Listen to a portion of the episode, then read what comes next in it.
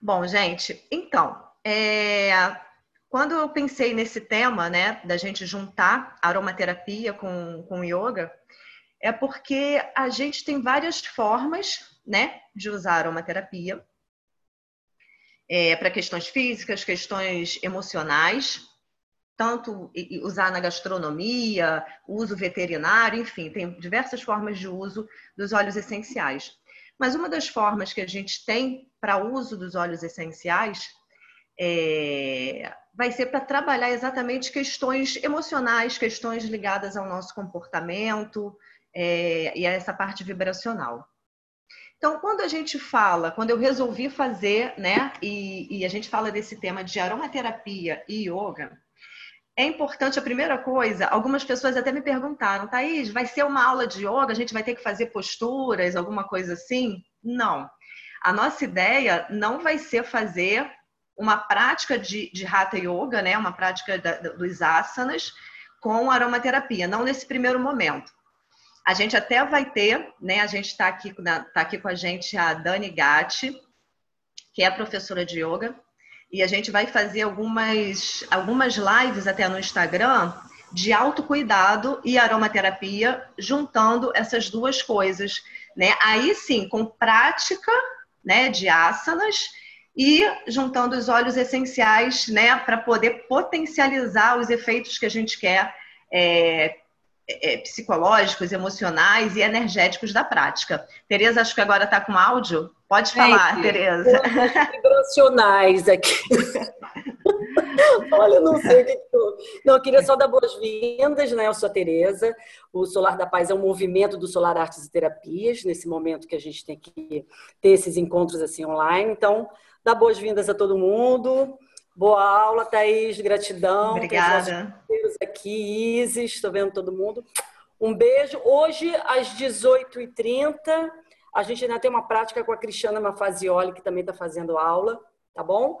Então, segue a gente lá no Instagram, que tem Mulheres que Correm com os Lobos, tem aulão de yoga quarta-feira e as coisinhas daqui do, do, do, mundo. Um beijo em todo mundo, tá? Tô aqui vendo com vocês, só que tô sentada. Obrigada, Tereza. Então, é, e aí a primeira coisa para a gente levar em consideração, então, é que quando a gente fala de yoga, a gente não está falando apenas da, da prática, né, da Hatha Yoga, dos asanas. É, as posturas, elas são apenas uma parte, né? O que a gente entende, se me perguntassem há, sei lá, 20 anos atrás, 15 anos atrás, o que era yoga, eu ia achar que era alongar, né, conectar com a respiração, relaxar, mas eu, eu via que tinha alguma coisa ali a mais, mas é, é o, que, o que aparece para a gente, né, o, o, que, o que é, a gente percebe primeiro é exatamente, né, vão ser exatamente as posturas. Mas quando a gente fala de yoga, na verdade, a gente está falando né, de toda uma tradição de sabedoria, uma tradição de conhecimento, né, é, totalmente voltada para o autoconhecimento né, para o nosso autoconhecimento enquanto pessoa e para o nosso autoconhecimento enquanto o que a gente é além desse, dessa personalidade, além do nosso ego, né? Então, é, a gente tem é, os Yoga Sutras, né, que foi, foi, foi sistematizado por Patanjali, né, que tem vários sutras que falam sobre o yoga, não apenas como uma prática, mas como um método, né? Um método para quê? Para que a gente é, encontre, para que a gente se conecte com esse ser, né? Que a, que a gente já é feliz, né? E totalmente livre dessa tormenta de pensamentos e emoções, né? Que, que, que mascaram essa felicidade que a gente tem intrínseca dentro da gente o tempo todo. É, então, é muito interessante para mim. Eu fiz a formação em yoga e meditação há três anos atrás, mais ou menos, eu acho. Estou com 43, eu sei que eu comecei com 40. E assim, eu sempre fui uma buscadora, né? Para quem algumas pessoas aqui já me conhecem, mas falar um pouquinho de mim só para vocês entenderem por que, que eu resolvi montar essa, essa aula. Eu sempre fui uma buscadora é, é, eu não sabia nem do que. É muito engraçado que hoje em dia a gente fala de autoconhecimento e virou uma coisa legal, né? Poxa, autoconhecimento virou uma coisa interessante. Mas na minha época era autoajuda que se falava, né? Então, quando a gente ia para a livraria buscar aqueles livros Cure a si mesmo, é, era, era na parte de autoajuda e a gente ainda e era super sofria um preconceito, né? Ah, gosta de autoajuda e tudo mais. Hoje em dia ainda bem, isso já tomou uma outra roupagem, né? E todo mundo já começou a buscar por isso, né? E aí eu comecei nessa busca, assim, aquela coisa, desde ler O Alquimista do Paulo Coelho, que fala aquela coisa da lenda pessoal, né? Isso com 16, 15, 16 anos. É, aos 20 anos eu fiz, foi quando eu fiz o meu primeiro curso de terapia floral, né? Com, com os florais de Bach. Aí a gente começa a descortinar um pouco desse mundo sutil né, e vibracional que tem, né, além do, do, do, que tem de material, de palpável. Nessa mesma época, eu entrei, eu faço parte de, de uma ordem que é a Ordem Rosa Cruz, que é uma ordem mística, né, que, que estuda essa tradição de conhecimento também, é, que na época eu nem sabia explicar direito o que, que era, mas hoje eu consigo entender que é, né, é um estudo sobre autoconhecimento, sempre buscando, buscando é, com mais ou menos, isso foi mais ou menos na época de 2003, eu comecei efetivamente a trabalhar com práticas integrativas, com terapia floral, com massagem com pedras quentes. É, eu sou jornalista de formação, foi a faculdade que a primeira faculdade que eu fiz. E aí comecei a trabalhar, a trabalhar, e logo depois eu comecei, em 2008 para 2009, eu comecei a estudar aromaterapia, comecei a estudar acupuntura e comecei a mergulhar nesse mundo, né? A aromaterapia faz parte da minha vida de uma forma totalmente é, ela tomou conta de tudo, né? Porque é uma prática que eu usava nos atendimentos com massagem, eu uso junto com acupuntura, eu uso no meu dia a dia, né? É uma, é uma ferramenta muito boa que a gente tem para usar no nosso dia a dia, para questões de casa, para questões emocionais, para questões físicas. É... E comecei a trabalhar né, com medicina chinesa, com acupuntura, com aromaterapia e com terapia floral. E, e, e, cada hora descobrindo mais essas relações que a gente tem, né? Isso quando eu era novinha, eu lembro que eu li o Tal da Física, que é um livro que para quem gosta dessa parte de, de metafísica, essa parte sutil de física quântica, é, foi o grande livro, acho que lançou essa ideia, juntando a espiritualidade com a, a ciência, né? Faz, tentando fazer esse link do Fritjof Capra, esse livro, que é muito interessante. Enfim, e aí eu sempre, cada hora fui aprofundando, uma, fazendo uma ligação né, de uma coisa com a outra. Mas quando eu tive contato com yoga, quando eu fiz a minha formação, parece que aquilo dali descortinou totalmente. Aquilo abriu uma janela e falou assim.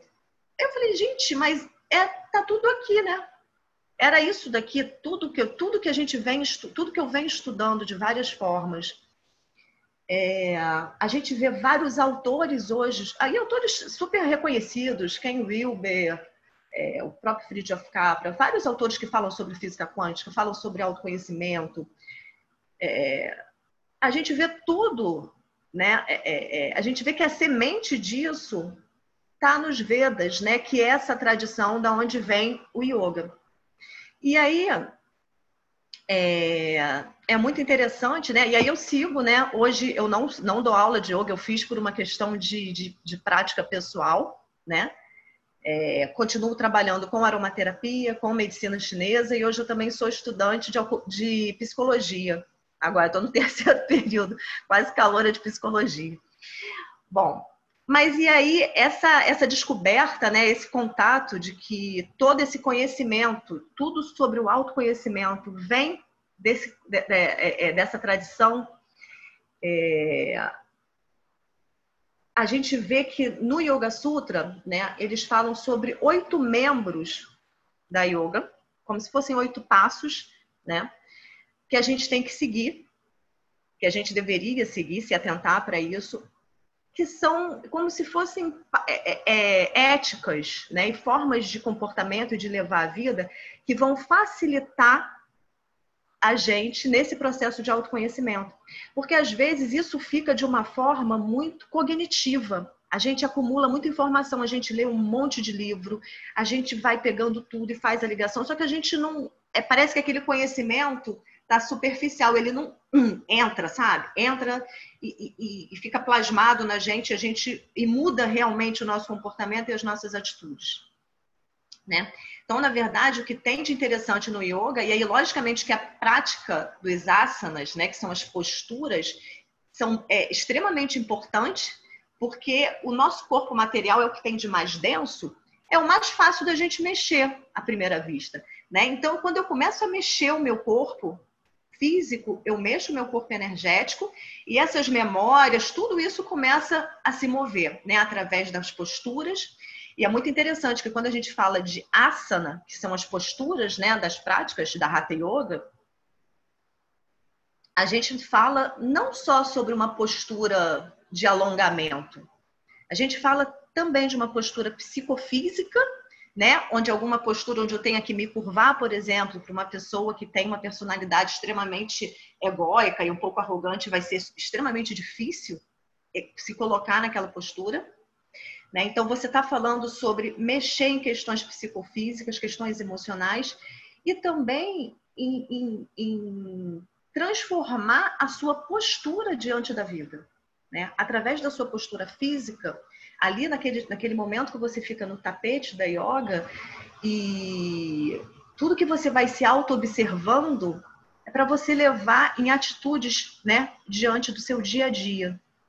Eu lembro que o meu professor, primeira vez que eu falei com ele sobre para fazer a formação, que eu fui pedir informação e conversar com ele, ele falou, a primeira coisa que ele falou para mim, a yoga antes de ser um, uma forma de viver, tipo de ganhar a vida, da pessoa ser professor, ela tem que ser o seu modo de vida, né? E ela realmente, quando a gente presta atenção em cada coisa, ela transforma a gente de uma forma muito importante. Tô falando do meu professor, a irmã dele está até aqui, que é a Carol, tô vendo ela aqui, é a irmã do Carlos Henrique, meu professor de, de yoga, que eu fiz a formação com ele, e acho que foi o grande responsável por virar essa, né, por ter virado essa chave. E, bom, então, é, yoga enquanto filosofia, ela vai ser, ela vai mostrar para a gente exatamente isso, um modo de vida, né? Apontar caminhos para que a gente realmente consiga fazer uma transformação né? E consiga ter contato com essa pessoa feliz que a gente já é. Não só falar sobre isso, mas conseguir exatamente mudando pouquinho a pouquinho. E por isso que a gente consegue fazer essa junção com a aromaterapia. Os óleos essenciais, eles mudam o nosso estado emocional de uma forma muito importante, muito contundente. Então, quando a gente consegue, por exemplo, no caso da prática, fazer uma postura é, uma postura da criança, por exemplo, onde eu vou entrar em contato com, com, com a minha criança interna, né, com, com, e eu consigo pegar um óleo essencial que também vai fazer esse trabalho, eu consigo é, potencializar esses efeitos. E isso a gente tem vários óleos essenciais que a gente pode usar é, para ir acompanhando as posturas. Mas esse não vai ser o nosso foco hoje. Hoje a gente vai falar sobre os yamas e niyamas. Então, como eu estava falando, Patanjali, né, que foi quem escreveu o Yoga Sutra, ele fala, ele meio que coloca os oito passos da yoga, né? Oito membros, que seriam oito, oito coisas que a gente vai ter que levar em consideração. A primeira são os yamas. O que, que são os yamas? Ele fala que são os yamas são abstinências que a gente tem que fazer, são conceitos éticos, como não roubar, não praticar o mal, né? É, é, é não acumular objetos. São preceitos para a gente viver em comunidade, né? Para a gente respeitar o outro, para a gente se colocar como indivíduo inteiro, onde eu respeito a outra pessoa e você é possível de você viver bem.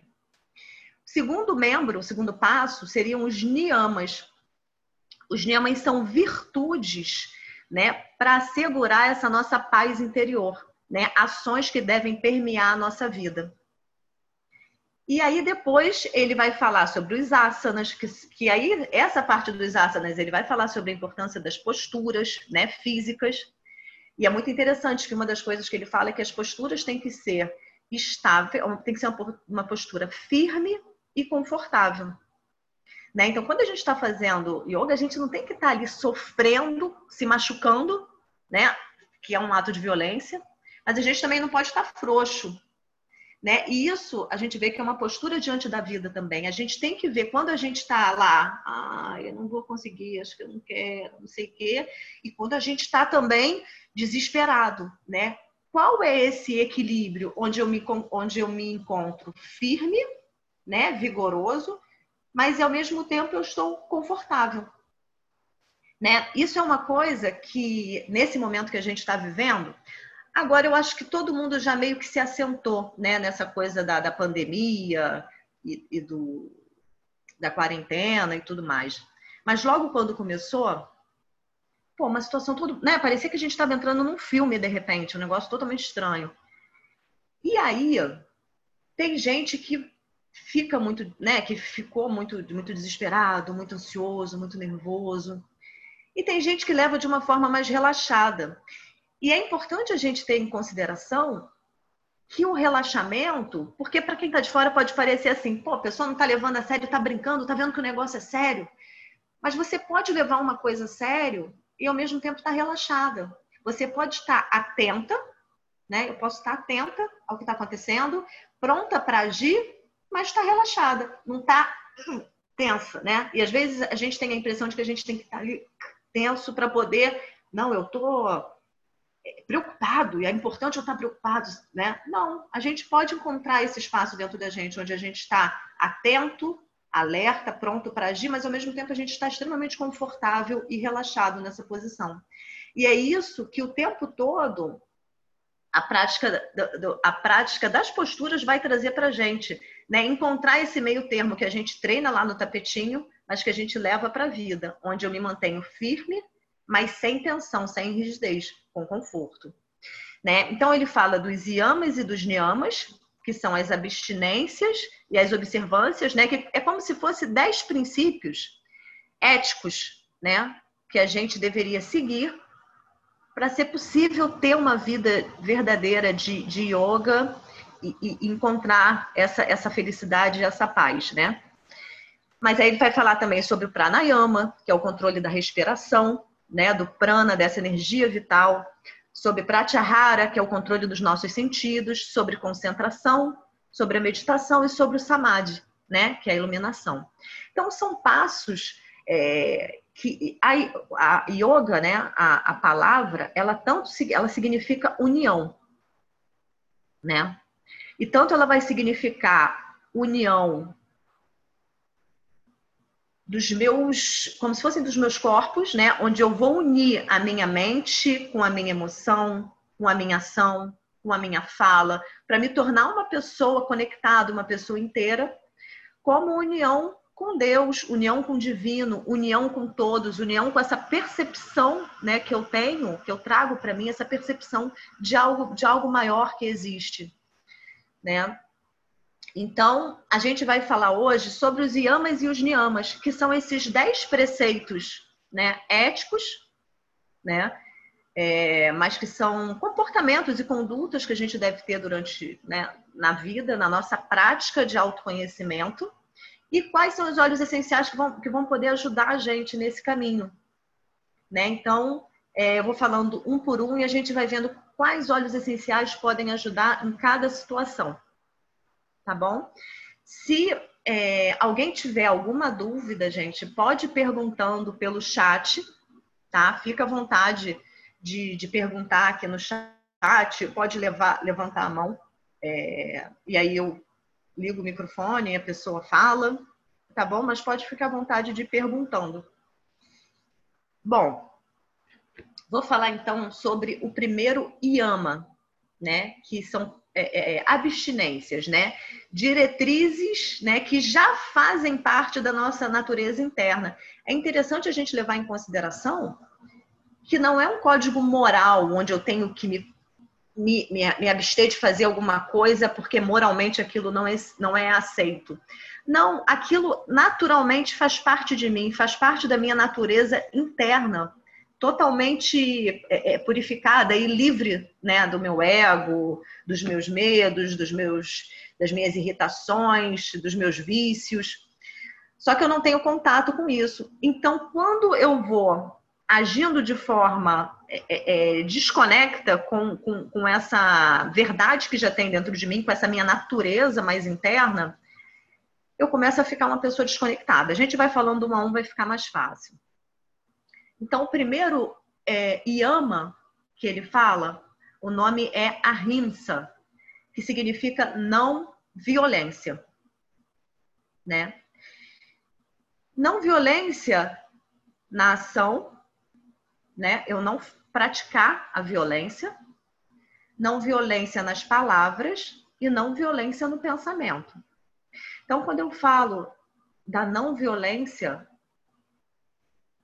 tanto de eu não fazer um ato violento, né? De eu agredir uma pessoa da forma mais simples, é, batendo, brigando, é, é, de eu não agredir uma pessoa com palavras, né? E de eu não agredir uma pessoa nem em pensamento, né? Desejando e, e, e alimentando a, aquele, aquele pensamento de, de raiva, de violência, de ira. E é interessante também a gente perceber que quando se fala não violência, a gente está falando não violência a todos os seres. Não violência ao outro ser humano, não violência aos animais, não violência às plantas, não violência é, a gente mesmo também né? Porque às vezes a gente fala não violência para os outros e esquece da gente.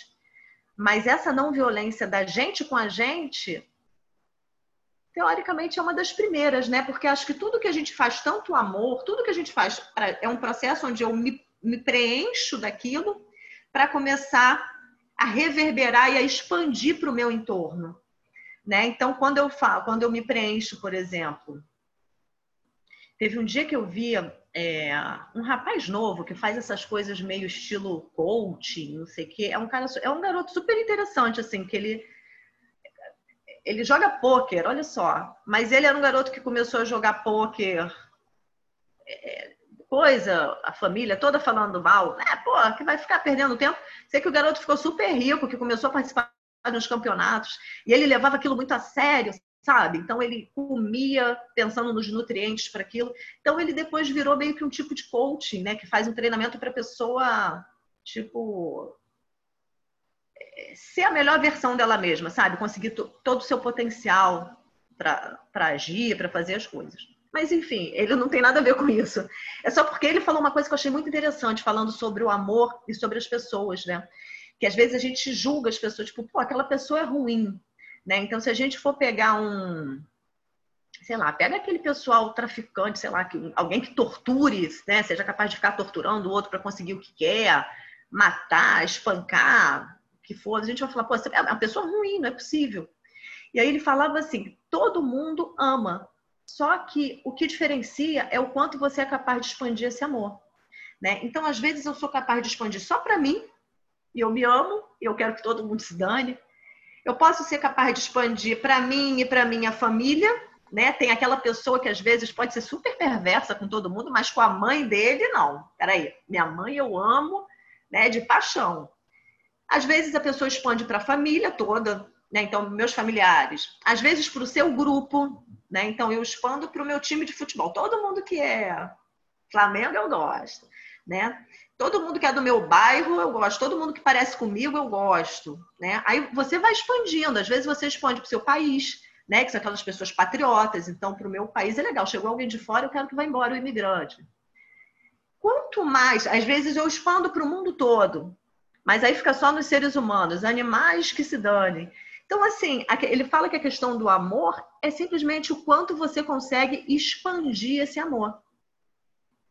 Né? Então, quando a gente fala da não violência, é exatamente você conseguir enxergar todos esses seres, né, enquanto pessoas que a gente tem que ir expandindo esse amor, né, para poder agir com essa não violência e se incluindo nisso, não pode se esquecer de se incluir, né? E a não violência da gente com a gente mesmo, ela vai englobar também a gente perceber aquele nosso. Gente, não tem, às vezes, parece que a gente tem um inspetor interno, sei lá. Se a gente faz alguma coisa meio errada, já vem aquela voz: Nossa, você é péssima, como é que você fez isso? Que coisa ridícula, cara. Você fala, gente do céu, é mesmo? Como é que eu fiz? Né? Fica aquela coisa dentro da gente, porque a gente tem um crítico, né? A gente tem uma voz de autocondenação que é a primeira que aponta pra gente. A gente não consegue se tratar com não violência. Né, conseguir às vezes chegar para a gente e falar: calma, você errou, você é humano, errar faz parte da vida, da próxima vez não faz mais isso e pronto. Né? É o que pode fazer, isso já está feito. Então, assim, ter essa atitude amorosa de não violência com a gente mesmo, na nossa alimentação, né? Então, às vezes a gente está comendo, ou está fumando alguma coisa, ou está bebendo alguma coisa, ou está fazendo qualquer tipo de coisa com o nosso corpo que a gente sabe que está fazendo mal, mas a gente está fazendo, porque é legal. Né? O exercício também, né? Aqueles exercícios. A não ser que a pessoa seja atleta, enfim, mas qualquer coisa que a gente se prejudique, né? Isso a gente pode considerar como um dos caminhos, né, é, é, de comportamento para a gente começar a ser uma pessoa livre e começar a ter mais contato interno, a não violência. A gente se olhar com amor e olhar para todos os outros, expandir esse amor para os outros. Qual o óleo essencial que é o óleo mais pacificador da aromaterapia? Alguém sabe? Gabriel Goff, alguém, a, a Susan escreveu aqui, ele mesmo, o nome desse esse garoto, né? Garoto não, ele deve ter já 30 e pouco, mas é um rapaz. É... Qual o óleo, gente? Alguém sabe? Alguém escreveu? Não. Camomila. Tanto a camomila azul como a camomila romana. A camomila é o óleo que pacifica, né? É, no sentido de acolher e no sentido de apaziguar essa violência mesmo né, de pacificar a pessoa. Então, quando eu estou num acesso de ira, de raiva, quando eu sou uma pessoa extremamente irritada, né? Quando eu sou uma pessoa que estou me culpando, o melhor óleo que tem é a camomila romana. A camomila faz parte de uma família que é a família das asteráceas, que é a família botânica mais evoluída que a gente tem no planeta, né? De plantas que ajudam muito quando existe uma desorganização muito profunda né, no nosso corpo. Então, a camomila romana vai ser muito útil para a gente usar nessas questões. E a camomila azul também. Né? A camomila azul é a matricária, é aquela que a gente usa no chá. Camomila azul tem um componente chamado camazuleno, que é por que, que ele é importante, gente? Ele é um antihistamínico. Aí você vai falar, o que, que tem a ver antihistamínico com violência, né? É, é, o, o camazuleno, ele é um antihistamínico e ele modula o sistema imune. Então, ele é um óleo essencial usado para qualquer pessoa que tenha doença autoimune. Ele é um bom óleo essencial para ser usado. O que, que tem a ver doença autoimune com violência? O que, que é uma doença autoimune? Nossas células de defesa que dever, deveriam estar agredindo, sei lá, qualquer coisa de fora, olham para nossa cara e falam: peraí, quem é você? E começa a se autoagredir. Ela simplesmente começa a não se reconhecer, né? E ela começa a, a, a se autoagredir, a agredir o seu próprio tecido. Então, é o meu sistema de defesa que está me agredindo. Então, o, é, os óleos que contêm camazuleno, ele tem essa propriedade de pacificar o meu sistema imune, quando ele está enlouquecido, agredindo sabe-se lá por quê. Tá agressivo, né?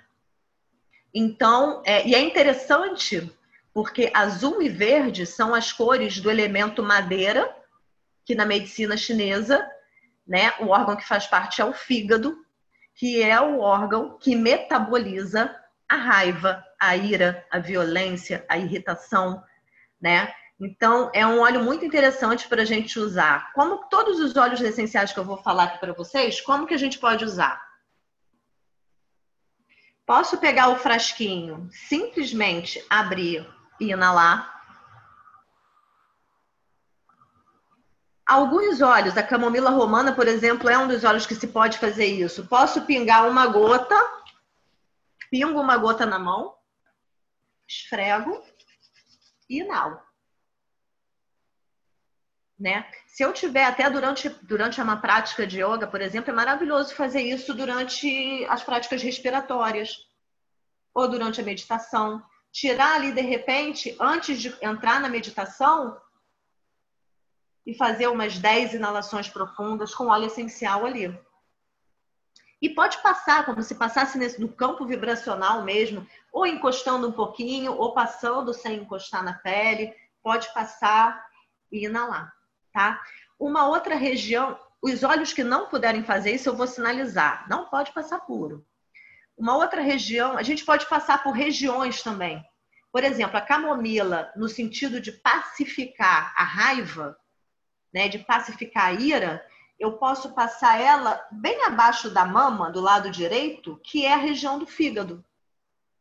Né? Então é como se eu estivesse ajudando aquele órgão ali que está metabolizando, fazendo essa conexão ali com ele. Posso passar nessa região. E sempre que for questão emocional, é interessante a gente passar no centro do peito e no plexo solar, que é onde a gente sente a boca do estômago. Sempre esses, esses dois pontos são muito bons para qualquer questão emocional, tá? Esfregar e inalar. Também poderia usar aromatizador pessoal, que são esses cordõezinhos que vendem pela internet. Tá vendo? Onde tem um feltrozinho, eu pingo o óleo essencial aqui, fecho e coloco no cordão e fico inalando tenho, fico tendo contato com esse aroma durante o dia. Ou posso ter esses tubinhos que também vendem na internet. São os tubinhos onde eu pego um algodãozinho, pingo o óleo essencial aqui em cima, coloco aqui, perdão, botei errado. Coloco, depois coloco, fecho né? não vou travar porque depois ele não abre mais. E aí eu vou inalar ele aqui também. É uma forma que eu tenho porque eu coloco aqui umas sete até dez gotas de óleo essencial. Posso dar, por exemplo, para uma pessoa de presente, tudo. É pouco óleo essencial, ele dura pra caramba, porque ele fica fechadinho. E é uma forma, quem é terapeuta, por exemplo, é uma forma de você trabalhar com aromaterapia dando óleo essencial caiu aqui, dando óleo essencial para a pessoa. Então, a pessoa, você pode fazer né, um, uma, uma, indicação de acordo com a queixa da pessoa, ou a quem é professor de, de yoga, por exemplo, né, que vai fazer um trabalho algum dia mais personalizado, qualquer coisa nesse sentido, ou com uma pessoa específica que tem alguma questão. Você pode chegar, usar o óleo essencial e trabalhar. Gente, vamos trabalhar ou às vezes fazer uma sequência, né? Vamos trabalhar agora o perdão, o auto-perdão, trabalhar a raiva, a irritação, trabalhar esse elemento, fazer uma sequência de posturas que trabalhem isso e a pessoa levar e trabalhar durante aquela semana, durante aquele mês, com um óleo essencial. Tá bom? Então, camomila romana vai ser, e a camomila azul, são, são os dois óleos que vão ajudar a gente na questão da não violência. Segundo IAMA que a gente tem, é a veracidade, é não mentir. Né? Então, o primeiro é não, não violência, não ser violento, e o segundo é não mentir. Né? E aí é muito interessante também que não é simplesmente não mentir, tipo, não pode mentir para o amiguinho que é feio. Não. O mentir, ele tem uma, um significado muito, muito diferente disso, porque o mentir, é, ele gera uma desordem e um desequilíbrio muito grande na pessoa, né? Porque o que, que acontece? Não é natural do ser humano. Natural da gente não seria mentir, né?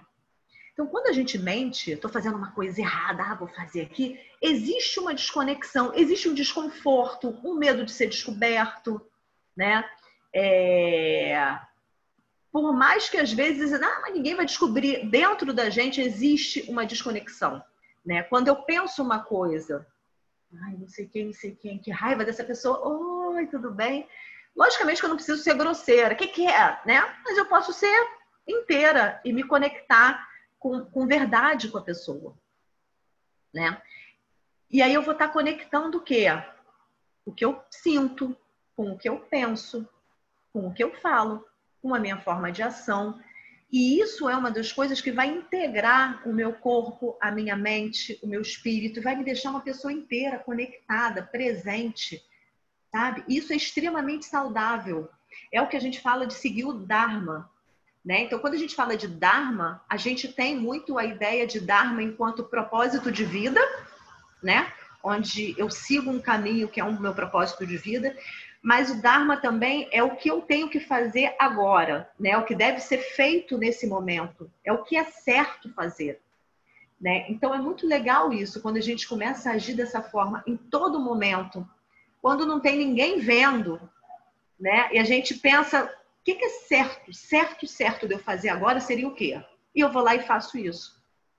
Quando a gente cria esse hábito na vida, vai transformando. E é besteira, não é grande mentira. Às vezes são coisas bobas, não é nem mentira, pode ser uma omissão. Ah, vou falar que eu não, não vou não por causa disso. Aí você pensa, o que é o certo, certo, certo? Seria eu falar, olha, eu não vou porque eu realmente acho, eu não quero ir por causa disso, disso, disso, de uma forma, né? E aí você começa a agir assim na vida, isso vai trazendo uma conexão e uma integração cada hora maior, né? É, é, é... Bom, é isso, não é nada ético nem moral, mas uma coisa que vai trazer saúde e equilíbrio para a gente, tá? Quais são os óleos essenciais que podem me ajudar nesse caminho? Um óleo essencial vai ser o sândalo, que o sândalo é o óleo essencial que integra corpo, mente, espírito, é o óleo essencial que conecta todos os chakras, que conecta todos os nossos corpos, é o óleo essencial mesmo de conexão e de serenidade e de presença. Ele traz exatamente esse estado de atenção, onde eu estou atento, mas eu estou tranquilo. Né? Eu estou atento, mas eu não estou apavorado. Eu estou atento, mas eu estou calmo, sabe? Eu estou presente. Então, essa conexão, ela é muito é, é, bem trabalhada com o sândalo. E um outro óleo essencial que pode ajudar a gente pode ser o capim-limão. Capim-limão no sentido de que é o óleo essencial que trabalha esse chakra, no sentido de eu falar o que tem que ser falado. Às vezes de eu colocar limite, então, capim-limão, ele vai entrar nessa parte do não mentir, mas no sentido de me fortalecer para que eu expresse o que eu realmente sinto. Né? Então, ele pode ser usado por aquelas pessoas que têm medo de dizer não, né? E que acabam fazendo uma coisa, aí não querem fazer, mas, ah, não, eu faço, é legal, e depois fica revoltado e vai gerando um monte de coisa. Então, o capim-limão, ele ajuda a gente a expressar a nossa verdade. Capim-limão eu não posso pingar puro na pele, tá? O sândalo eu posso, uma gotinha, sempre que falar pingar puro é uma gotinha. Capim-limão não, ele tem um componente chamado citral, que ele é um pouco dermocáustico. Então, capim-limão sempre diluído no cordãozinho, mas nunca pingar puro. Bom, próximo IAMA é não violência, não, não violência, não mentir, não roubar. Não roubar. A gente vai, a gente vai ficar assim, gente, está parecendo até os dez mandamentos, né? Tem alguma coisa assim parecida, né? A gente vai ver que é, existe uma ética universal que, na verdade, está dentro da gente de como a gente conviver bem com a gente mesmo e com as pessoas. Quando a gente fala de não roubar também, a gente está falando de não roubar o bem do outro, não roubar as coisas do, do amiguinho, logicamente, né? Não pegar as coisas. Mas a gente está falando também de não roubar a energia do outro não roubar a vida do outro, não roubar a, a, a energia mesmo, né? É, muitas vezes tem um livro que é muito interessante, que o nome é Profecia Celestina. Também é um livro que eu li das antigas. Mas ele fala muito dessa desses jogos que a gente tem nos relacionamentos de roubo de energia, né? Tipo assim, então um se faz de de, de vítima, eu me faço de coitadinho para pegar a energia do outro, o outro se faz de não sei o quê. Com aquele que é distraído, eu me faço disso. Então, as pessoas vão criando formas de se relacionar onde para você, onde os relacionamentos ficam parecendo até uma competição. Para eu me fortalecer, né, eu preciso ganhar do outro. Eu preciso pegar essa energia do outro. Então, quando a gente fala de não roubar, né, a gente tem o lógico e o básico, que é não roubar as coisas das pessoas. Mas a gente tem atenção nisso. Quando que eu estou roubando? É a, a, pessoa energeticamente mesmo, sabe? É, é, como se eu me sinto fraca e eu preciso da atenção da pessoa e às vezes eu começo a fazer um monte de, de, de, de, besteira, sabe? Pra, nesse jogo de às vezes de irritar, da pessoa ficar com raiva e fica uma coisa, e fica um, um, um jogo ali de energeticamente desfavorável, né, para as duas pessoas. E aí a gente pode pensar em óleo essencial é, para o vitimismo, para aquela pessoa que é sempre, ai, coitadinha de mim, sabe? Aquela pessoa que está sempre, puxa, tá sempre fazendo as coisas para você, para outra pessoa se sentir mal. Nossa, gente, sabe? Ela a, a, a, forma dela obter energia, e às vezes, logicamente, às vezes não, isso é inconsciente. Né? A gente, quando faz isso, a gente faz sem perceber. A nossa forma que vai lá desde a infância, a gente foi criando mecanismos, né? Então a gente tem aquela criança que a mãe de repente era super desatenta, né? Trabalhava pra caramba e tinha trabalhava fora, trabalhava em casa, chegava, fazia bolo, a criança não tinha atenção nenhuma. Aí a criança começa a tirar nota ruim na escola, começa a quebrar as coisas. Aí a mãe dá atenção, né? Meu filho, como é que você faz isso? A criança, né? Inconscientemente vai falar, bom, a forma que eu tenho de ganhar amor e atenção é o quê? É fazendo besteira. E aí a pessoa vai fazendo isso, aí vira um adulto quando a gente vai ver que a forma dele ganhar energia, ganhar atenção e amor da outra pessoa é através desses jogos de, de às vezes fazer coisas que na verdade acabam sugando a energia do outro. Enfim. Para o vitimismo, a gente tem dois óleos essenciais que são muito bons para aquelas pessoas que são, sempre se vitimizam muito que é a canela, que aumenta essa autoconfiança, faz a pessoa sair dessa postura de, de vítima, de sofredor. E o titri também.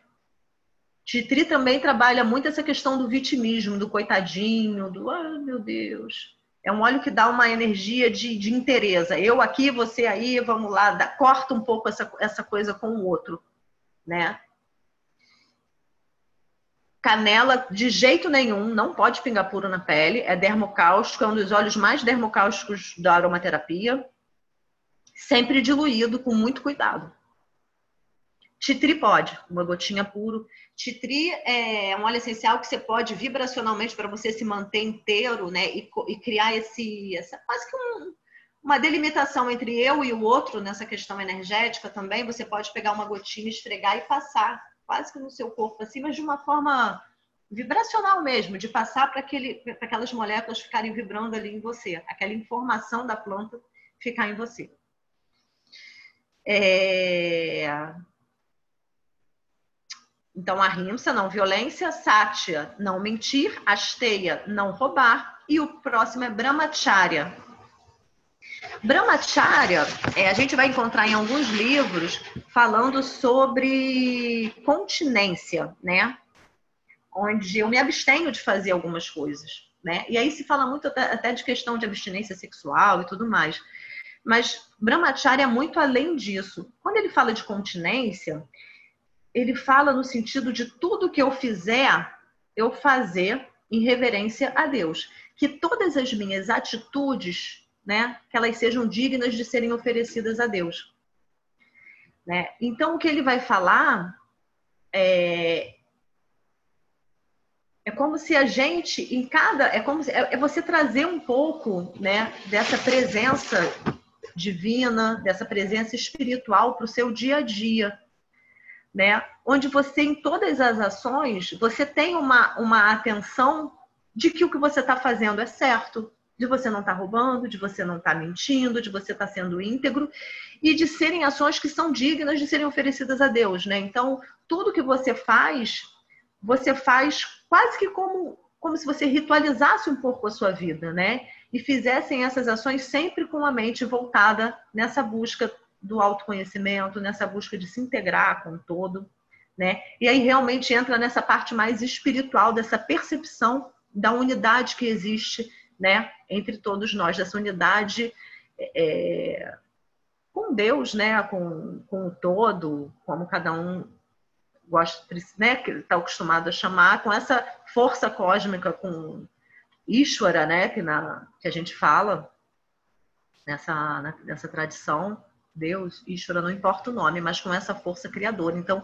na sensação de você ter a sua vida ligada e ter, como se você tivesse se lembrasse a todo minuto que você faz parte de algo maior, que você tem essa ligação com a força criadora e você trouxesse essa experiência no seu dia a dia. O óleo essencial, os óleos essenciais que trazem essa presença espiritual para a nossa vida são todas as resinas.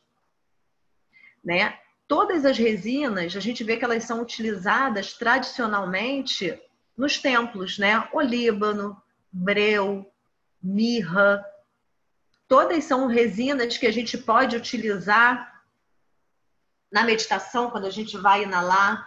A todo instante a gente pode usar para fazer essa conexão né, com, com esse mundo espiritual, para espiritualizar um pouco a gente. É como se se utilizasse um pouco, sabe? Tira a gente do, do fazer, do. do é, é, se a gente para para analisar a vida do ponto de vista estritamente material, é um negócio meio ridículo, né? Que a gente acorda, come, trabalha, faz um negócio, já volta, toma banho, dorme, acorda. Fica um negócio que a gente fica, gente, né? Um negócio estranho, meio um fica, parece estar tá rodando, correndo atrás do rabo, não chega em lugar nenhum, né?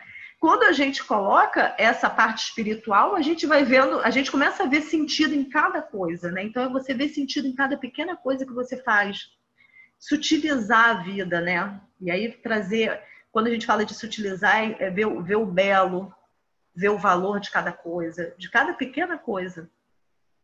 Então, as resinas, elas vão trazer muito essa conexão espiritual para a nossa vida. E são óleos extremamente importantes para a meditação, né? Porque todos esses, breu, mirra, o líbano, eles trazem, é, eles trabalham mesmo na área do cérebro, né? O, o olíbano, por exemplo, tem o incensol, que é um componente que trabalha numa área que é quando a gente está com muito frio, que a gente vai para uma fogueira que fica quentinho, que a gente se sente acolhido. Né? Então, ele trabalha essa sensação de pertencimento, de pertencer a algo maior. E ele realmente conecta. É muito interessante que o olíbano é um óleo que pode ser usado em creme facial para estética. Ele é um anti-envelhecimento maravilhoso. Teve uma época que eu botei e nem, nem parei para pensar nisso, nesse efeito. Mas é, foi super interessante como que eu fiquei mais assim, você fica mais sereno a, a, a sensação. Acontece um monte de coisa que você ficaria tensa e você fica, ok. Você vai resolvendo, mas você se sente diferente. É muito interessante. São óleos essenciais que, para quem medita, para quem vai trabalhar a parte espiritual, tem que ter olíbano principalmente e breu. Breu aqui do Brasil, né? Da Amazônia, a gente tem o breu branco e o breu preto. Pode ser qualquer um dos dois. É muito usado em cerimônias indígenas, cerimônias né, religiosas lá indígenas, de purificação. Também são óleos purificadores. E o quinto yama, né? Para a gente ir para os niyamas, né? Os, o quinto yama é a parigraha. A parigraha quer dizer não, acumu, não acumular, não ganância, né? É o desapego, é o não ficar acumulando, acumulando objetos, né? É, é muito engraçado porque também a gente eu não sei se. Eu já, alguém já fez curso comigo, eu sempre falo isso, mas é que eu acho interessante, eu fico repetindo. Mas quando a gente vê, vê as fotos né, da gente criança, quem é mais ou menos da minha idade, 40 e poucos anos, para cima, a gente vai vendo as fotos, a gente vê todo mundo magrinho, né? Com aqueles shortinhos que usava curtinho, aquelas blusinhas listradas, assim. A gente vê, caramba, todo mundo magrinho, como é que pode? E agora, de repente, né, tem uma questão de obesidade no mundo todo super complicada em alguns países mais, outros menos.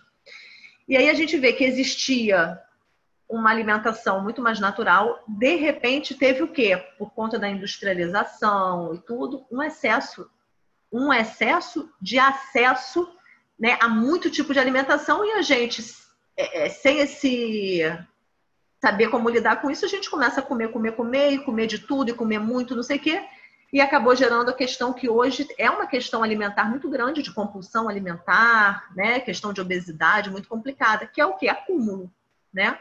Onde eu estou tentando preencher um vazio meu com a comida. E hoje em dia a gente está vivendo a mesma coisa, só que com informação. A gente não tinha informação. Na minha época, se eu fosse fazer trabalho de escola, era o... tinha que esperar domingo que saiu o Globinho, né? Que saiu um, um cartezinho do jornal ou tinha que ir numa biblioteca que eu nunca ia.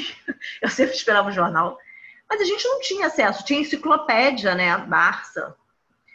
Você tinha uma enciclopédia em casa ali que você tinha as coisas, a gente, ou pela televisão. De repente, acho que de o quê? Uns 15 anos para cá mesmo, né? Assim, sei lá. A gente começou a ter acesso ao Google e a todas as informações e as redes sociais, e agora a gente tem um excesso de informação. Que eu acho que muita gente deve ter essa sensação de que, ai meu Deus, eu não estou dando conta. Vai gerando desespero, porque é tanta informação, é tanta live para assistir, né? é tanto curso para a gente fazer, e é tanta coisa boa acontecendo e a gente quer acumular aquilo, mas a gente não consegue. Né? E aí acaba dando um monte de é, ansiedade, várias coisas por essa questão do, do, do, querer acumular. Então, quando ele fala de não acúmulo, ele tá, quando se fala né, do não acúmulo é, é, é, do desapego, é você não colocar a sua felicidade em qualquer objeto. Não é para você não acumular o objeto. Eu posso ter, né? Eu posso ser rico, ter um carro muito legal, ter isso, ter aquilo, ter aquilo. Mas a minha felicidade não pode depender disso. Eu tenho que ser é, é, é, a minha felicidade tem que ser por, por, si só. A minha felicidade não pode depender de nada externo, de nada que possa ser tirado de mim. Senão fico totalmente vulnerável. Eu só vou ser um ser livre a partir do momento que eu entender que a minha felicidade está dentro de mim, que ela não depende de nada além desse autoconhecimento, além de eu, o que a minha felicidade depende de eu tirar coisas, não de eu colocar, né? De eu tirar essas máscaras que eu uso, de eu tirar os acúmulos, de eu tirar os medos, de eu tirar os preconceitos, de eu ir tirando, tirando, tirando, até eu ver a simplicidade que é né, essa liberdade que eu tenho quando eu não preciso de nada externo para eu realmente ser feliz. Porque se eu precisar de uma coisa externa, eu preciso que essa pessoa me elogie. Ah, eu preciso do amor dele, sem ele eu não sou nada. Ou eu preciso né, de uma casa muito boa e de não sei o quê. Qualquer reviravolta que dá pode tirar minha felicidade. E isso não é liberdade. Isso é escravidão. Né? Qual o óleo essencial que ajuda a gente a não acumular?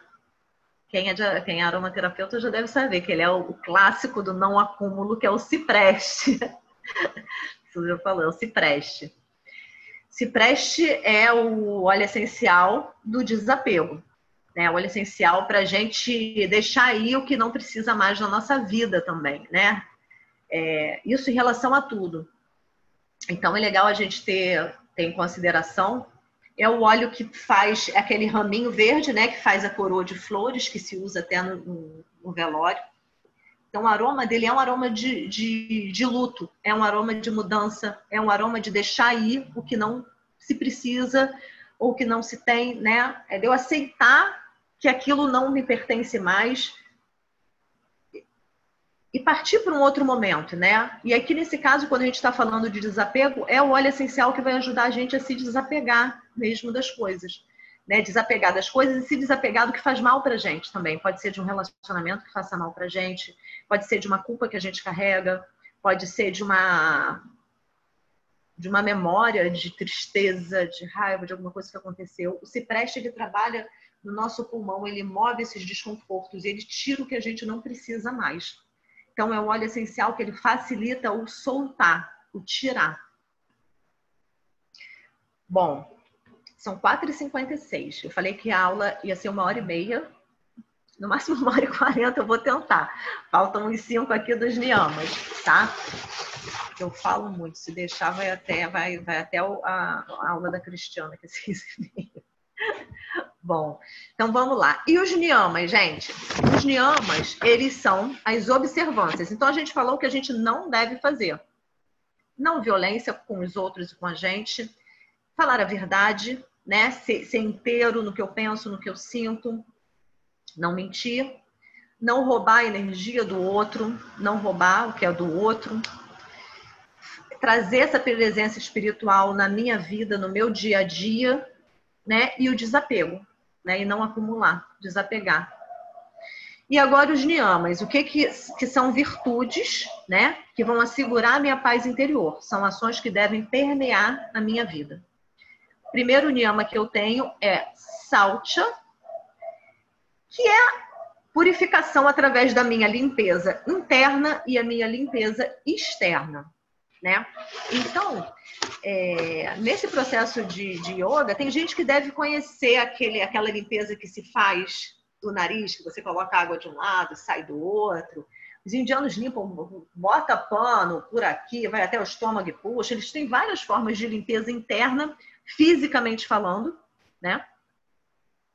É, limpeza externa, né? Que logicamente a, a, a, o mundo externo é um reflexo do meu mundo interno e vice-versa, né?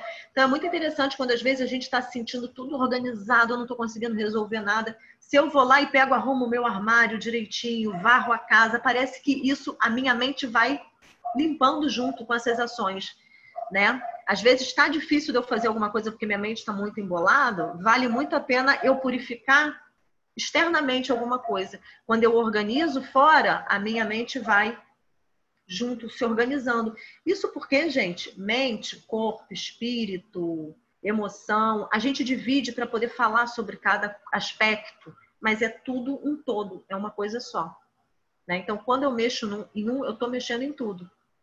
A gente só divide por uma questão de poder falar sobre.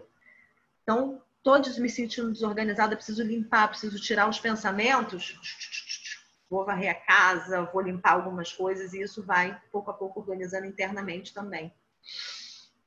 Qual óleo essencial que pode usar? Alguém sabe? Alguém chuta? Qual óleo que limpa, que tira tudo, que abre esse espaço? Não, não, não. Até poderia ser, mas eu acho que eu acho melhor é o hortelã-pimenta hortelã-pimenta a gente inala, ele abre tudo, né? Vup! Ele limpa, né? Ele organiza, ele descongestiona, ele tira muco que está ali grudado, ele é um óleo de limpeza mesmo. Né? É um óleo de descongestionar, principalmente quando a gente está falando dessa limpeza mental. Se a gente fala da parte física, né, de limpeza, e a gente pode falar até de limpeza de meio ambiente, nesse momento que a gente está, é um óleo essencial que a gente pode pingar na máscara uma gotinha e colocar quando for na rua, que é o titri.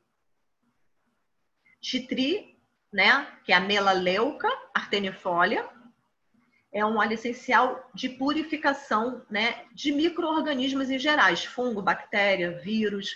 Então é um óleo essencial muito útil, até para eu botar no álcool gel para limpar a mão, para eu limpar, é, limpar a casa, para eu, eu colocar no meu hidratante como que para criar um campo de proteção mesmo. Vai ser um óleo muito interessante o titri. Tá? E um outro óleo de purificação interna muito legal vai ser o grapefruit.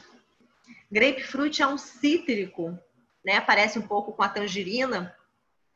É um óleo essencial muito legal para limpar é, emoções negativas. E aí ele vai falar da parte, da parte emocional, de limpar, de desintoxicar. É um óleo que se usa muito para emagrecimento. O grapefruit tem uma propriedade que, até onde eu sei, é só dele, de aumentar o metabolismo da gordura através da inalação.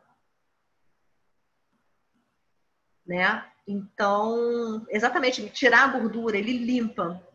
É, a lavanda vem de lavária. Também pode ser nesse sentido de lavar, de purificar. Mas a lavanda, ela vem muito do perfumar, né? Falam que em Provence até as lavadeiras, elas né, antigamente lavavam a roupa ali na água, na cachoeira, na fonte, não sei o quê, e estendiam em cima dos campos de lavanda. Imagina a roupa ficava puro perfume. E ele é muito usado Pode ser a lavanda também, nessa questão de limpar, se você pensa nessa parte física, é que na parte emocional que eu não vejo muito ela nesse ponto. Mas assim, isso também não é uma. Eu não sou a dona da verdade, são sugestões, né? Isso daí eu acho interessante. Lavanda pode ser uma. Né? Titria, hortelã, grapefruit. Todo cítrico, por exemplo, todos os cítricos drenam. Né? Então, se eu passo pra, paro para pensar dessa forma, limão, laranja, bergamota, todo cítrico drena. Né? Então, ajuda o quê? A tirar a toxina do corpo. Todos eles são antioxidantes, anticancerígenos, são óleos muito interessantes para se limpar também. Né? Tem gente que usa limão para limpar a cozinha. Então, também os cítricos também poderiam ser uma opção. Lembrando, gente, que cítrico, grapefruit, laranja, limão, também não pode pingar puro, esfregar e inalar, porque ele só se for à noite. e depois lavar, porque senão queima no sol, né? Que nem limão espremer para o sol, ele pode queimar. Quantas gotas de titrino hidratante? Depende de quantos gramas tem o hidratante. Me fala mais ou menos o tamanho do pote, que aí eu falo quantas gotas você pode colocar. Lembrando que o ideal é que seja um hidratante neutro, sem princípio ativo, não seja um hidratante que já vem pronto com várias outras coisas, mas seja um hidratante é, neutro, sem, sem cheiro, pronto próprio para colocar óleo essencial ou óleo gorduroso, óleo de semente de uva, é, gergelim, girassol, óleo de coco, algum óleo gorduroso também. Aí me fala o número de, de gramas que eu falo quantas gotas. Rosa, poderia, eu não vejo muita palma rosa como desinfetante, como tipo desinfetante para limpar. Eu não vejo muito, mas é, o limão, sim. O limão eu vejo mais. Mas, gente, é o que eu tô falando, não é uma regra, são sugestões, né? Bom, é, segundo Niyama, Santosha quer dizer contentamento, né? Então, contentamento, que, que quer dizer contentamento? Primeiro quer dizer a minha capacidade de estar feliz, de estar bem, seja lá com o que eu tenha, né? Com que eu esteja, ou que esteja comigo naquele, naquele, naquele momento, ser feliz nesse instante.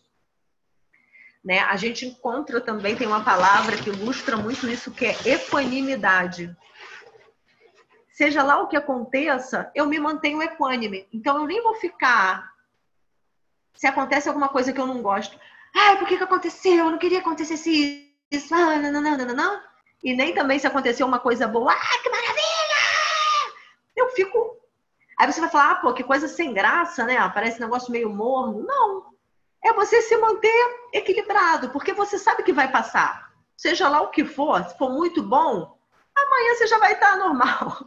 Se for muito ruim, vai passar também. Então, quando você se mantém equânime, você, é, você volta àquela, questão da liberdade. Você fica independente do que te aconteça, você consegue se manter é, é, equânime, né? em contentamento, você consegue se manter bem. E aí não importa se você. É, é, sei lá, se o seu time ganhou ou perdeu. A gente vê que tem gente que se o time ganhar. Lógico que você vai ficar, pô, que legal, não sei o quê, ou então, pô, que chato. Mas aquilo não vai te tirar totalmente do prumo, né? Meu Deus, não sei o quê. É, é, o, o, contentamento seria isso, seria você conseguir se manter equânime, seja lá em qual situação. Qual óleo essencial que ajuda a gente a se manter equânime? A laranja, a manjerona, são óleos que vão trazer alegria para gente. Né? Então, elas, é, é, elas vão trabalhar mais no sentido do contentamento, elas trabalham mais naquela pessoa que está muito triste porque aconteceu alguma coisa, ou até a pessoa que está num processo depressivo. Qualquer situação que a pessoa foi tomada por uma emoção muito forte, né, de tristeza, de descontentamento, porque alguma coisa que ela queria não deu certo, ou ela está muito triste por, sei lá, qualquer coisa, né, um relacionamento que, não, que, que acabou, uma oportunidade que ela perdeu, um óleo essencial que vai trazer essa sensação de alegria, né? Vai trazer, vai reconectar ela com, a, com essa alegria interna dela, independente da circunstância de fora, vai ser a laranja, tanto laranja doce quanto a laranja amarga. É... Bergamota também. Bergamota é uma alegria e a bergamota também vai ser muito boa quando a gente está muito alegre também, sabe? Extremamente ansioso. Ah, eu vou viajar para não sei o que, eu estou desesperado. Eu vou viajar tal dia e aquilo eu não durmo, não sei o que, não sei o que lá. A bergamota, ela abaixa um pouquinho a bola, né? Ela consegue trazer essa equanimidade no sentido de calma, trazer, suavizar esse destempero, né? Não vai ter um óleo essencial que vai te deixar triste, calma, ver não, mas ela vai suavizar. É como se ela pegasse aquele fogo que está descontrolado, queimando tudo, e botasse um foguinho gostoso, que está queimando por igual, tudo bonitinho. Sabe? Então ela dá uma, uma harmonizada para que você esteja feliz, super feliz porque você vai viajar, mas que você consiga dormir, você consiga fazer as outras coisas que você precisa, né? Não fique naquele desespero. Tá bom? Rosa de Damasco Pode ser, no sentido de trabalhar o amor, de trabalhar. Ela trabalha no chakra cardíaco, né? O contato consigo mesmo, de você achar essa, esse contentamento, né? A partir da, da, da, desse contato interno, de você com você mesmo, né? A Rosa de Damasco, ela trabalha muito o amor. E o amor incondicional. Se fala até que é o amor de Maria, que é esse amor de, de, de incondicional mesmo.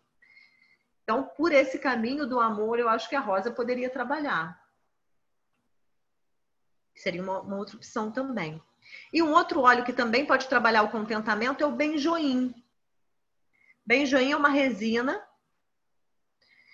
mas é um óleo essencial que é muito interessante. Ele tem a baunilha, né? A vanila, que é o mesmo componente, a molécula que tem na baunilha, que dá uma coisinha adocicada. Então é um óleo essencial que traz muito essa sensação de aconchego né, esse, esse, esse contentamento no, no, no sentido de um aconchego, né, que você está se sentindo incomodado e está irritado, qualquer coisa assim, ele traz aquela coisa de, ah, aquela, como se fosse o, o útero materno, ah, estou aqui no meu lugar, pronto, me encontrei aqui, tá bom, né? Tem uma, fizeram uma pesquisa com, acho que em, em UTI neonatal, não sei se foi, eu sei que foi com criança, com, com bebês, onde eles colocavam uma. Eles colocavam um, um paninho né, dentro do, do bercinho ali da incubadora com é, óleo de baunilha. Né, que tem essa coisa adocicada do leite materno, né, para ter exatamente essa sensação, por não estar tá podendo ter contato com a mãe ali o tempo todo, mas ter essa sensação de aconchego. Então, nesse sentido, a gente pode pensar no benjoim, tá? E é um óleo essencial que pode ser usado por criança também. E é uma resina. Então, ela tem um componente de limpeza espiritual e tudo mais. O outro niyama, né, que seria uma forma de agir que a gente tem que ter também, é tapas. Tapas quer dizer, quer dizer disciplina. Né? Então, disciplina no sentido de eu me propor a fazer alguma coisa e seguir naquele sentido. Então, eu me proponho a vou acordar todo dia e fazer, sei lá, 20 minutos de meditação. E eu me proponho a fazer, eu vou fazer, eu vou fazer, eu vou fazer, eu vou fazer, e eu faço, né? De eu conseguir dar seguimento ao que eu me proponho. Seja lá qual disciplina for, pode ser disciplina de, de, de cuidado com o meu corpo, pode ser disciplina de trabalho, disciplina de estudo, qualquer tipo de, de, de, de atividade, de ação que eu me proponho a fazer, né? Onde eu preciso suportar qualquer dificuldade para fazer, para realizar aquilo. É, é, é, resgatar um pouco em mim aquela capacidade de superar dificuldade, sabe? Aquela de trazer um pouco de força, de firmeza. Não de eu desistir na primeira coisa que aparece. Ai, não, não vou fazer isso não, muito difícil. Sabe? Trazer um pouco de, peraí, eu vou se conectar com a nossa. Não, eu vou fazer isso, eu tenho força, eu posso fazer, quer ver como é que eu faço? Trazer de dentro da gente essa persistência, esse contato com o nosso poder, autoconfiança, né? E disciplina. Qual óleo essencial que traz disciplina? Cedro, primeiramente, né? É um óleo que traz uma essa força e essa persistência é um óleo essencial que é citado na Bíblia, né? Citado em vários, várias vezes na Bíblia. Os justos se levarão como cedro, tem em vários lugares. No sentido de que o cedro ele sempre vai no sentido de trazer persistência, segurança, autoconfiança e disciplina. E é uma coisa muito interessante, que eu não sei se é viagem da minha cabeça, mas o Templo de Salomão foi construído com cedro e cipreste, né? Aí você pensa, tá, e daí, né? O templo de Salomão foi construído com cedro e cipreste. Quando a gente vê também no Yoga Sutra, a gente encontra né, um, um dos pilares da gente, né, da gente seguir nesse caminho de autoconhecimento, é a disciplina e o desapego. Cedro e cipreste, né? Disciplina de fazer e desapego, onde eu solto o resultado. Então, eu me proponho a fazer, seja lá o que for, mas ao mesmo tempo eu não fico naquela expectativa, será que vai dar certo? Não, eu me proponho e vou fazer. O resultado, eu me desapego. Então, essa mistura cedro e cipreste é uma mistura fantástica, né? De que para quem está no caminho do autoconhecimento é como se você estivesse dentro do templo de Salomão.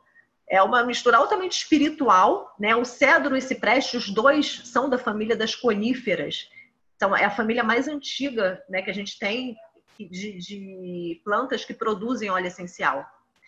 Então, como são antigas, elas têm conhecimento, né, de tudo que esse planeta passou, muito mais antigo, né, muito mais do que, do que qualquer ser humano. São plantas muito antigas, muito altas, né, são plantas que são tidas, é, é, se falam que foi presente dos deuses para a Terra, que elas fazem essa conexão entre céu e terra, as coníferas. E o cedro e o cipreste são. Então a gente pode a gente pode usar o cedro nesse sentido da disciplina. E um outro óleo que também ajuda para a disciplina que a gente pode pensar é o patchouli. Patchouli é muito bom para aquela pessoa que vai e para de fazer. Vou fazer isso e paro, vou fazer aquilo e paro. Ela começa, mas não continua. Aí muda toda hora. Começa e termina, vai para o outro, começa e termina. Se preste também o, perdão, o patchouli também, ele dá uma determinação para a pessoa também seguir. Então, para aquela pessoa que procrastina muito, que, que começa e para, cedro com patchouli fica uma mistura também fantástica para trazer essa força. Faltam dois niyamas. O quarto é Swadhyaya, né? Que é o que, que a gente tem que ter nesse caminho do, do autoconhecimento, é exatamente o que ele chama de estudo dos livros sagrados e o próprio autoestudo né? Que uma coisa é a gente é, buscar o conhecimento, né? A gente hoje em dia tem isso de uma forma muito, muito, muito fácil. Mas a gente tem tão fácil que às vezes é difícil a gente discernir o que, que é um, o, o, né, o que, que presta, o que, que não presta, o que, que é legal, o que, que não é. Mas é interessante a gente buscar esse conhecimento né? Esse, é, é, esse meu professor, Diogo Carlos Henrique, eu lembro que ele falava uma coisa para mim assim: quando o mundo parece que vai te arrastar, corre para alguma coisa, corre para um livro, sabe? Para um livro que fale sobre, sobre Deus, sobre a importância do autoconhecimento, sobre a importância da gente voltar para a gente. Para um vídeo, no que seja, tem tanta, tem vídeo no YouTube com milhões de pessoas, sabe? Com, de, de milhões de pessoas tem de tudo, né? Mas de, de gente legal, a monja, monja Coen, né? Monja, monja Coen? Coen. Agora me deu branco aqui no nome. Tanta gente falando sobre coisas legais, sabe, de vida, de que a gente tem que se preencher. Né? Então, a importância da gente se preencher de coisas boas, se preencher de conhecimento e estar tá atento também. Estar tá atento ao que a gente está fazendo, estar tá atento às nossas atitudes, estar tá atento aos nossos pensamentos. Nossa, olha como é que eu estou reagindo com essa pessoa, ela não me fez nada, de repente eu por que, que eu estou reagindo dessa forma, né? Tá, tá atento ao que está acontecendo, né? Não ficar preso nos sentidos, onde eu vou levando minha vida e como, e faço isso, faço aquilo, faço aquilo. E o mundo arrasta, porque ele arrasta a gente nos afazeres no dia a dia. E quando eu vejo, eu esqueço de mim. Eu não pego um minuto do dia para de repente parar, fechar o olho, tentar ver o que, que eu estou sentindo, o que, que eu estou pensando, né? O que, que, que, que, de bom que eu aprendi nesse dia? É muito legal quando a gente começa a fazer essa pergunta do que, que eu estou aprendendo hoje. A gente vai ver que todo dia a gente aprende alguma coisa se a gente para para analisar. Às vezes a gente. Teve um dia que eu saí na rua num lugar mais absurdo. Eu estava com meu filho num, esperando, esperando ele sair do curso. Sentou do, do, dois jovens assim do meu lado, mas jovem mesmo, que, tá, que iam para aula, assim. Não sei que eles falam. Eles começaram a conversar, mas deram uma, uma aula, assim, que se você não está atento, passa. Ah, são dois jovens, sabe? Dois, dois, dois garotadas, assim, de 16, 17 anos. Mas eles começaram a falar alguma coisa sobre. Eu não lembro sobre o que, que era agora, mas era sobre, tipo. Sobre, sobre autoconfiança, não sei o quê, mas eles foram falando da forma deles, mas era uma, era uma aula. Então, se a gente estiver atento, né, as pessoas, às vezes as coisas que aparecem em TV, em computador, mas muitas pessoas, o que elas falam, criança também, às vezes a gente tem a arrogância de achar que criança né, sabe menos, adolescente. Cara, eu tenho um filho de 14 anos que ele não me escute, que ele já é super assim. Mas ele me dá uma. Ele fala os negócios que eu falo, meu Deus do céu, como é que eu posso não perder minha pose aqui? Porque ele já está mais alto do que eu, senão. Mas assim, ter atenção, né? Ter essa atenção de, de olhar e de aprender e o que, que o universo está me dizendo a cada momento, porque tá. Tudo é, tudo é oportunidade de aprendizado. E aí, o que, que a gente, que óleo essencial pode ajudar a gente nisso? Aí a gente vai continuar na família das coníferas, que é essa família mais antiga de árvores, e aí a gente fala de, de algumas árvores, a gente pode falar do espruce, né? O espruce, ele tem uma, uma autora, uma autora, ai, agora eu não sei o nome dela, que ela faz uma correlação entre aromaterapia e alguns animais, né? E ela fala que o espruce é o lobo, né? Tereza com mulheres que correm com os lobos, o espruce negro é o lobo, porque é aquele que vai rastreando né, os sinais. Né? Então, é, é, o espruce e o abeto também. Então, a gente tem vários tipos de espruces e abeto. Abeto siberiano, abeto prata. Né? São óleos essenciais que a composição deles é muito parecida. Eles têm acetato de burnilo, os componentes químicos, né? Eles são da mesma família.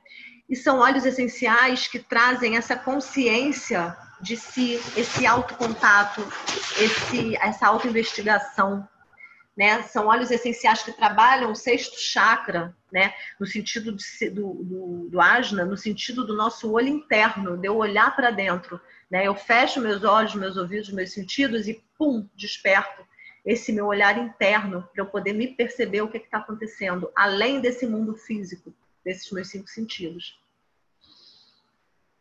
Então, eu posso usar esses olhos para meditação, né, para o autoestudo. É... Posso usar o eucalipto também. O eucalipto, essa autora é, compara ele com o condor. Condor, é, que é aquela ave que voa bem alto. O eucalipto ele traz para gente essa capacidade de olhar lá de cima o que está acontecendo, sabe? Traz uma tira a gente desse problema do dia a dia, daquela confusão de eu não enxergo nada, eu estou no meio daquela coisa, me coloca aonde eu tenho que ficar, lá em cima, né? Como um ser divino que eu sou, como um ser celeste, eu vou lá e olho, nossa senhora, e vejo meu personagem, o que, que ele está fazendo ali nessa vida. Gente, olha, eu como mãe, como é que eu tô? Olha, eu como amiga de trabalho, como é que eu sou? Olha eu como esposa, como é que eu sou, coisa terrível. E a gente vai olhando os papéis, a gente vai vendo que tem uns que a gente até se acha legal, né? Ah, como professor eu até gosto. Tem uns que a gente fala, gente, que vexame. Então, ele dá, ele traz a gente para a gente olhar lá de cima e ver os papéis, assim.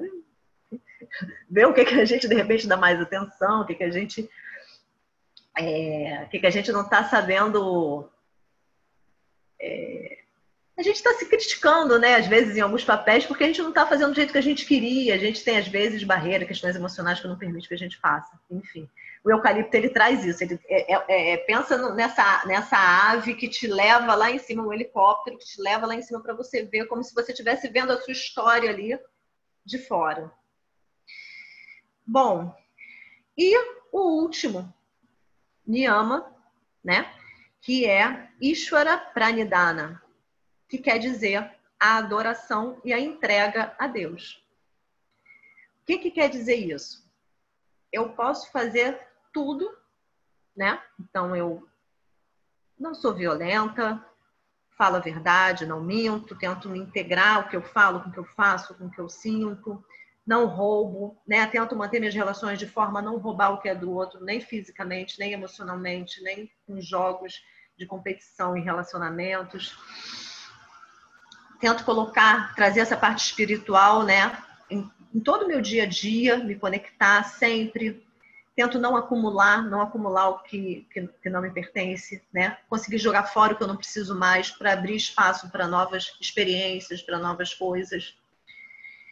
Purifico, me mantenho limpa internamente, externamente, organizada, né? e, e purificada tento trazer contentamento, né? Que é me manter equânime em qualquer situação, encontrar essa felicidade, essa liberdade de ser feliz, independente do que aconteça ao meu redor. Tento ter disciplina para conseguir o que eu quero, né? Disciplina, força e persistência para traçar um caminho e seguir firme nesse caminho. estudo os livros sagrados e autoestudo, me mantenho atenta a cada passo que eu dou, o que, que o universo está me. que sinal, né? Rastreio, vou rastreando como a loba, o que, que eu tenho, para onde é que eu tenho que ir. Me mantenho atenta quando eu me sinto desenergizada. Eu corro para um livro, para um livro sagrado, para alguma coisa que inunde minha alma, sabe? Dessa bem-aventurança, desse amor, dessa sensação de felicidade. E por último, eu entrego tudo a Deus, que quer dizer que eu confio. Eu entrego e confio. Eu me, me livro das expectativas, sabe? De, de ter que controlar. Eu tenho que controlar o resultado. Então, eu vou fazer é, eu vou planejar essa aula, resolvi dar aula de yoga e aromaterapia. Então, eu planejei, vou escrever, escrever, ai, tem que dar certo, vai ter que. Ai, não sei o que, não sei o que lá. Não, planejei, estudei, nananã, Agora eu faço. O que fizer, tá feito, né? Porque é, é, o que eu posso controlar é a minha disciplina, né? É a minha forma de fazer. Mas o resultado das minhas ações eu não controlo, né? É a mesma coisa, você, uma, a, a opinião que uma pessoa tem de você, você não controla. Né? Não tem aquela coisa que falam, o que Pedro fala de Paulo diz muito mais de Pedro do que de Paulo, né? Porque as outras pessoas, a forma que elas veem a gente tem muito mais a ver com, com a forma que, né, que elas lidam com as questões dela do que com, com a gente em si. Tanto que cada pessoa vê cada um de um jeito. Então, assim, é... Ishvara Pranidhana quer dizer entrega, devoção e confiança. Então, é você realmente confiar que existe essa força maior a partir de você. Se você vai confiar quando você começa a seguir nesse caminho né? E você começa a entregar é, é, e trabalhar essa devoção dentro da gente também, né? A oração, né? É, é, é, é muito interessante a gente saber que a oração ela é uma ação. Né? Às vezes a gente fala, se você vai falar, ah, eu vou rezar para uma pessoa como se não fosse fazer nada, não, a oração ela é uma ação. Né? Então, quando eu estou orando, eu estou contribuindo vibracionalmente, energeticamente, para aquela pessoa, para uma situação, para o planeta. Né? Não sei se vocês viram que se fez, fizeram uma. Eu fiz também, uma meditação. Foi um dia, não sei se foi 10 e meia, 11 e meia da noite, mas duas semanas atrás, no mundo todo. E teve uma mudança lá em alguma coisa que perceberam, eletromagnética, sei lá, teve uma mudança que, que, que, que, cientistas perceberam alguma coisa no planeta. Então, assim, é uma ação a gente, a gente entregar e a gente confiar. Né? Então, qual óleo essencial que pode ajudar a gente nessa entrega total? Ilang Ilang. Ilang Ilang, ele não tem nada, ele não é um óleo espiritual, mas ele é um óleo de entrega. Entrega quando eu estou preocupada com alguma coisa que pode acontecer, quando eu quero controlar tudo, que não está no meu controle. Né? Eu acho que essa pandemia trouxe para a gente muito isso, porque a gente, na verdade, não está no controle de nada. A gente não sabe o que vai acontecer amanhã, nunca, o que vai acontecer no minuto seguinte, mas a gente tem uma rotina que traz para a gente a sensação de que a gente sabe, que a gente controla as coisas. De vez em quando que foge, mas a gente tem uma sensação. E essa pandemia trouxe, parece que esfregou na nossa cara assim, tipo, olha, você não sabe o que vai acontecer daqui a uma semana. Você não sabe se vai poder trabalhar, se vai estudar, se você vai, o que, que, que, vai acontecer, como é que vai estar o planeta. A gente não sabe de nada, né? E, e a gente não, não, a gente não tem esse controle, né? Então, assim, é... essa entrega é necessária e essa confiança para a gente poder levar exatamente encontrar essa liberdade dentro da gente. Porque se a nossa liberdade, a nossa felicidade depender de que as coisas aconteçam como eu quero, eu não, não tenho a liberdade. Né? Então, quando eu me encontro, eu me encontro livre quando eu entrego. E seja lá o que for que acontecer, é bem-vindo, é, é tudo está no seu lugar, as coisas vão acontecer da forma que tiverem que acontecer. Então, o óleo que vai trazer isso é o Ilang Lang, que ele traz essa entrega, é um óleo que é afrodisíaco, parece meio paradoxal isso, mas ele é, afro, ele é, é afrodisíaco também por ser uma entrega, né? Onde eu quebro esses bloqueios e me entrego para. Seja lá o que vier, eu estou aceitando. Eu me entrego para viver a experiência, né? Seja, seja a experiência que for. É, é um óleo que trabalha muito isso, sabe? Tem um autor, é, eu acho que é o Modu, que, né, que ele tem um livro, grande manual de aromaterapia, que ele fala que o Ylang Ylang é morfina-like, né? Então ele é um óleo essencial, ele fala para pessoas que estão com questões terminais, que ele é meio hipnótico, ele te tira meio daqui, sabe? Dessa coisa, desse controle. Então ele traz essa, essa entrega. Então, quando a gente tem alguma questão que a gente quer relaxar, ele é muito bem-vindo. E, logicamente, todo o óleo essencial extraído também de resina, como o líbano, o breu, todos esses óleos essenciais mais espirituais, o sândalo, vão exatamente trazer também essa, essa conexão com a espiritualidade para a nossa vida. Bom, deixa eu ver aqui algumas perguntas. Ilang Ilang pode passar na, na pele. É, o cedro pode ser qualquer cedro. Eu gosto muito do cedro do Líbano, mas pode ser qualquer cedro. É, cedro e patchouli podem ser usados puros ou tem que ser diluídos? Não, uma gotinha, essa, essa coisa de uma gotinha esfregar e cheirar, cedro e patchouli pode ser puro. Mas assim, você tem usos para eles. A gente está falando desse uso vibracional para essas questões emocionais, para usar por inalação. Mas todo óleo que você compra para isso, você vai poder usar para um monte de coisa. Patchouli e cedro são ótimos para pele também. Patchouli é um antigripal muito poderoso. Então, cedro é anti-inflamatório, então vão ter outros usos. E aí, quando o uso é numa região, qualquer coisa maior, aí tem que ser diluído. Mas esse uso da forma que a gente falou para inalar pode ser puro. É... Quanto tempo você usa o óleo? Tem um tempo mínimo, máximo? Olha, você pode usar por uma questão pontual, tipo, eu vou usar o olíbano hoje. Se você resolve usar no cordão sabe? Não, eu quero fazer um trabalho para disciplina. Vou usar cedro e patchouli aqui. Eu gosto de dar sempre janelas, é, intervalos durante o uso. Então, acho que a gente pode respeitar alguns ciclos, né? Então, a gente pode, por exemplo, usar 21 dias e pausa 7. Usa 21, pausa 7. Usa... O máximo que eu usaria para essa, essa questão seria usar durante uma estação, né? Outono, inverno, pegar mais ou menos ali o período de três meses, né? E usar 21, usando sempre assim, 21 pausa 7, 21 pausa 7, 21 pausa 7. Depois eu mudaria de óleo essencial. Tá? Nunca é bom a gente ficar usando o mesmo óleo essencial por um ano, dois anos. Fazemos uma sinergia de todos esses? Não, aí é muita coisa, né? Eu acho que você pode sentir o que, que você precisa trabalhar mais e quem tem óleo essencial em casa pode fazer um diagnóstico olfativo com si mesmo, né? Quem já tem alguns óleos, se tem alguns desses, inalando e ver qual que o seu olfato pede. A partir disso, você é como se o seu corpo indicasse um caminho para você aprimorar, né? Então, se de repente eu vou inalando e gosto muito do cedro, é porque eu preciso desenvolver em mim essa disciplina. Nesse momento, meu corpo está pedindo isso para mim. Se eu gosto muito do cipreste, é que eu estou precisando desapegar. Então, é, fazer esse diagnóstico também é muito, é muito bem-vindo sempre. Repete o nome dos olhos do Swadhyaya. Swadhyaya, estudo dos livros sagrados. Pode ser o pinheiro, pode ser o espruce abeto e eucalipto.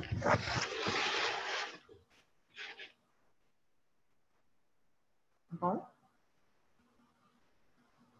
Bom, gente, 5h31.